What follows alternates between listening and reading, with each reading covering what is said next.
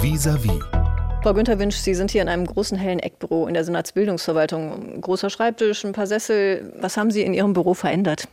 Bisher gar nichts. Wir sind sofort eingestiegen in die Arbeit und ich habe ehrlich gesagt auch ein super schönes Büro vorgefunden. Ich sehe gar keine Notwendigkeit, was zu verändern. Was Sie an den Schulen verändern wollen, darauf sind alle ganz gespannt. Ähm, ein Punkt, den ich gefunden habe, ist, ähm, dass die Schülerinnen und Schüler öfter Vergleichstests schreiben sollen, nämlich jedes Jahr. Davon versprechen sie sich auch, dass die Leistungen besser werden. Die Gewerkschaft Erziehung und Wissenschaft kritisiert allerdings, es gebe zu wenig Pädagoginnen und Pädagogen, um die Schülerinnen und Schüler auch anschließend zu fördern.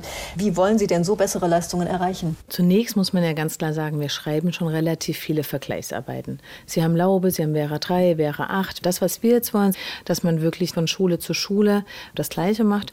Wir wollen, dass ähm, das Ganze digital ausgewertet wird und man den, mit den Ergebnissen der Vergleichsarbeiten auch ganz genau schaut, welche Förder- und Förderstrukturen brauchen die Schüler, um wirklich bestmöglich unterstützt zu werden in der Schule.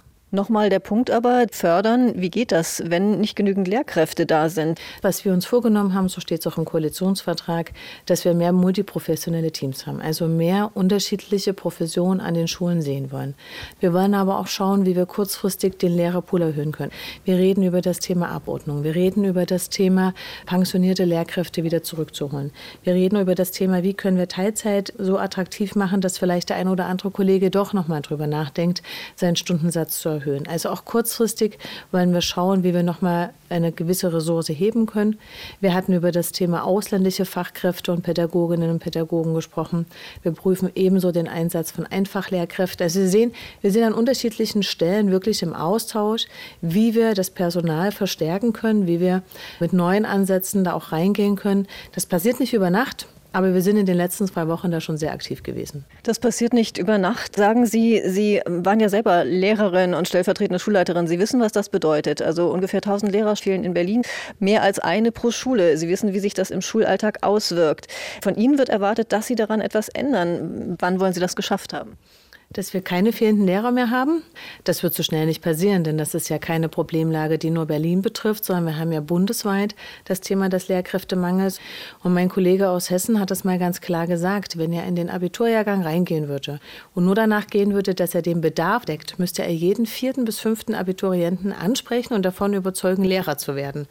Und ich glaube, wir sind uns da alle einig, dass das unrealistisch ist und ähnlich sehen die Verhältnisse in Berlin auch aus. Das heißt, wir müssen uns überlegen, wie wir das Personal an Schulen vielfältiger aufstellen, um den ganzen Aufgaben gerecht zu werden. Wir müssen auch darüber nachdenken, wie wir vielleicht Verwaltungsaufgaben, die momentan noch von Lehrkräften übernommen werden, durch andere Verwaltungskräfte ersetzen. Wie wir IT-Aufgaben, die momentan auch vom Lehrkörper noch mit bewältigt werden, auslagern und durch andere Professionen übernehmen lassen. Also damit so viel Arbeit am Schüler passieren kann, wie nur möglich ist. Als Oppositionspolitikerin im Berliner Abgeordnetenhaus, Sie waren bildungspolitische Sprecherin der CDU-Fraktion, haben Sie immer wieder auch gefordert, dass Berlin zur Lehrkräfteverbeamtung zurückkehrt. Eine lange Forderung der CDU.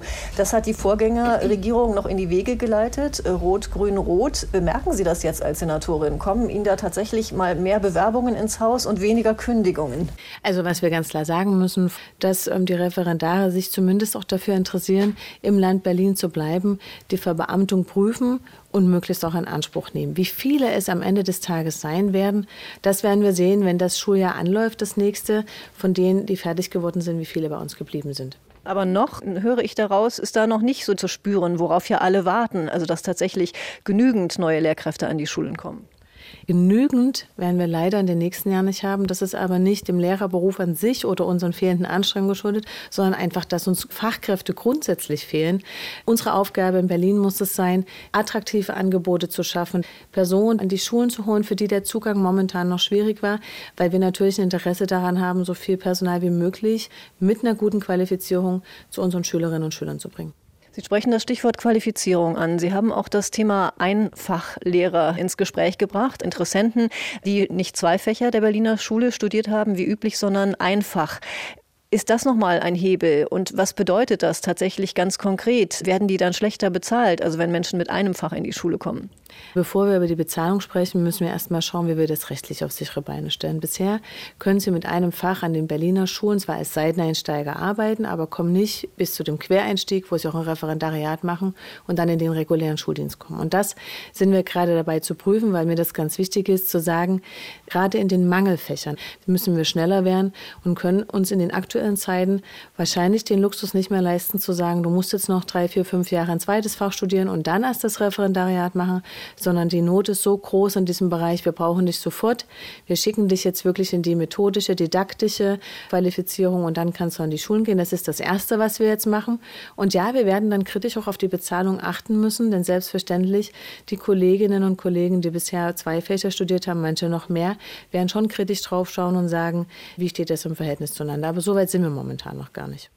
Als ich hier ähm, durch die Verwaltung gegangen bin, habe ich große Stapel gesehen von Prospekten, wohin nach der Grundschule. Das ist ja auch für Sie ein großes Thema. Das ist für Eltern und Schüler, Sechstklässler, ein großes Thema. Viele warten. Wann kommt der Bescheid? Letztes Jahr war es so, dass noch bis Juni für ungefähr 200 Schülerinnen und Schüler unklar war, an welche Schulen sie gehen würden. Wie sind Ihre Zahlen für dieses Jahr, Frau Günther Wünsch? Bei den Zahlen sind wir gerade in den letzten Abstimmungen. Sie wissen selber, bei den weiterführenden Schulen gilt ja nicht kein Einzugsgebiet mehr, sondern jeder hat drei Wünsche frei für die weiterführende Schule. Und dann wird geschaut, wenn man diese nicht erfüllen kann, wie können sich die Bezirke untereinander helfen. Da findet tatsächlich mit unserem Haus, mit der Senatsverwaltung auf Landesebene und den zwölf Bezirksvertretern die Abstimmung statt. Wer kann eventuell wo noch unterstützen? Wo können wir Schüler noch einen Schulplatz anbieten? Unser Ziel ist es natürlich und meins besonders, dass wir sagen, dieses Jahr darf es die Situation wie letztes Jahr nicht geben, dass wir Schulbescheide ohne Schulplatzzuweisungen rausschicken. Und da stecken wir momentan noch alle Anstrengungen rein. Macht Sie das manchmal auch als Mutter zweier schulpflichtiger Kinder ungeduldig, solche Situationen, Frau Günther Wünsch? Das ist selbstverständlich total unbefriedigend. Das ist als Mutter von vier Kindern, wo Sie zu Recht sagen, zwei sind momentan noch im Schulsystem und der dritte wartet drauf, reinzukommen, total unbefriedigend. Das ist aber auch für alle Pädagoginnen und Pädagogen unzufrieden, denn Sie müssen sich vorstellen, auch Schulleitungen brauchen verlässliche Zahlen, um einen Stundenplan zu machen für das kommende Schuljahr. Also für alle total unbefriedigend. Deshalb gilt es, das auch ganz dringend zu vermeiden, dieses Schuljahr. Ich kann mich erinnern, dass Sie als Oppositionspolitikerin im Berliner Abgeordnetenhaus dieses Thema, worüber wir gerade sprachen, Schulplätze an den Oberschulen angesprochen haben, aber auch immer wieder das Thema Schulplätze in Willkommensklassen. 2000 Kinder und Jugendliche sind da noch unversorgt. Wie dringend ist Ihnen das in Angriff zu nehmen, Frau Günther Wünsch?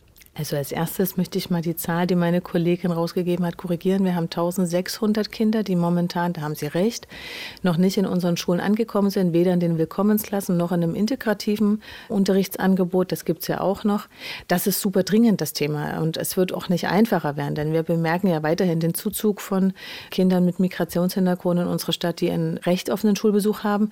Und wir müssen da jetzt überlegen, wie können wir in Zukunft schneller werden, aber wie können wir eventuell auch flexiblere oder alternative alternative Angebote schaffen, damit diese Wartezeiten zum einen nicht ungenutzt bleiben, was die Beschulungssituation und das Sprachangebot für die Kinder betrifft und schneller, aber da, Sie hatten es angesprochen, müssen wir wirklich mit den Schulen auch schauen, wie kriegen wir Platzangebote geschaffen.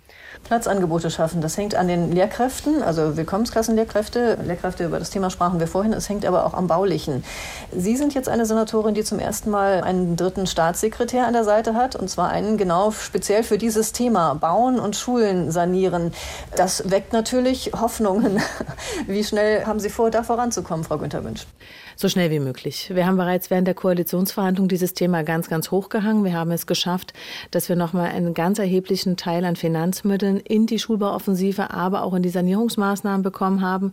Denn wir haben immer gesagt, das, was die Bezirke bereits ausgeplant haben, da muss dann auch so schnell wie möglich der Bagger rollen, um wirklich entweder Ergänzungsbauten oder Neubauten zu ermöglichen. Punkt Nummer eins. Und das Zweite, was ich, Sie sprachen Herrn Dr. Kühne an, den Staatssekretär, der dafür zuständig ist, der natürlich aus seiner Erfahrung Erfahrung heraus aus der bezirklichen Perspektive auch ganz deutlich macht, die Zuständigkeiten müssen geschärft werden. Wir müssen da entbürokratisieren. Und auch da ist er in seinem Geschäftsbereich gerade dran, wirklich die notwendigen Schritte zu gehen. Frau Günther Wünsch, Sie sind neu in Ihrem Amt als Bildungssenatorin. Wir möchten Sie auch als Person noch ein bisschen besser kennenlernen. Deshalb möchte ich Ihnen Satzanfänge geben mit der Bitte, Sie kurz zu vollenden. Mich bildungspolitisch zu engagieren habe ich vor 20 Jahren begonnen als Studentin, die ein ganz anderes Anliegen hatte. Ich wollte nämlich als sportinteressierter Mensch damals was erhalten, nämlich eine Schwimmhalle, die für meine Trainingseinheiten ganz wichtig war. Auf meiner Website finde ich die Buchstaben CDU nur ganz klein, denn es geht mir immer um Inhalte, das habe ich ja im Haus auch ganz klar kommuniziert. Das ging es mir als Bezirkspolitikerin, das geht es mir jetzt in der Senatsverwaltung erst recht. Seit ich nicht mehr Oppositionspolitikerin, sondern Senatorin bin, träume ich weiterhin sehr gut. Die sozialdemokratisch geprägte Bildungsverwaltung bekomme ich in den Griff, indem Ich merke gar nicht, dass die irgendwie parteiideologisch geprägt ist, sondern die Leute, die ich bisher in den letzten zwei Wochen hier kennengelernt habe, sind alle sehr an den Themen interessiert und wir haben bisher eine sehr gute Zusammenarbeit erlebt. Nach der Abgeordnetenhauswahl 2026 werde ich hier in meinem Amtszimmer hoffentlich wieder zurückkehren können. Ich habe Sie gefragt nach 2026. Das ist das Datum der nächsten Abgeordnetenhauswahl. Das sind ähm, knapp dreieinhalb Jahre bis dahin. Dreieinhalb Jahre, um Ihre Themen zu setzen und auch Kernanliegen Ihrer Partei, der CDU, voranzubringen. Eins davon ist ähm, der Religionsunterricht. Das soll Wahlpflichtfach werden. Einen wie höheren Anteil an Schülerinnen und Schülern im Religionsunterricht erhoffen Sie sich dadurch? Ach, das ist gar keine Hoffnung, die ich habe, sondern tatsächlich ein Angebot. Und ob die Schüler das wählen oder nicht, ist dann tatsächlich deren Entscheidung. Ein weiteres CDU-Kernanliegen, danach möchte ich Sie auch noch fragen. Sie möchten die Gymnasien voranbringen, stärken und die Schulen weiter digitalisieren, was ja beides Geld kostet. Jetzt stehen die Haushaltsberatungen bevor. Wie wollen Sie das durchsetzen und auf was wollen Sie gegebenenfalls im Gegenzug verzichten angesichts knapper Kassen? Es geht gar nicht um Verzicht, sondern wir haben immer gesagt, wir müssen die Schulformen und die Angebote bedarfsgerecht ausbauen. Und Sie hatten die Situation im letzten Jahr angesprochen, als wir Schulbescheide ohne Schulplatzzuweisung rausgeschickt haben. Und das waren alles Schulplätze, die ein gymnasiales Angebot gefordert haben.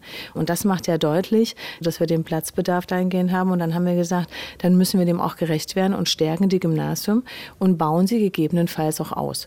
Das fällt in die Bereiche auch der Schulbauoffensive. Das ist gar nichts, was ich zusätzlich einstellen muss. Und die Digitalisierung, wir haben nach wie vor den Digitalpakt, der mit der Bundesebene gemeinsam funktioniert. Und es wird weiterhin, so hoffen wir das, in Zusammenarbeit mit dem Bund gehen müssen. Vielen Dank, Frau Günther Münch, für das Gespräch. RBB 24 Inforadio vom Rundfunk Berlin-Brandenburg.